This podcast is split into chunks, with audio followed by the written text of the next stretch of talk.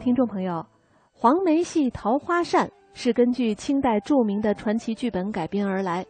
作者孔尚任通过侯方域和李香君悲欢离合的爱情故事，表现了明末时期复杂的权奸之争以及南明覆亡的历史。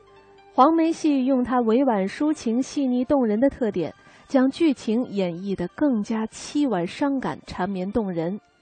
下面就请大家欣赏黄梅戏名家马兰演出的这出戏中“阵阵寒风透罗绡”一段，请欣赏。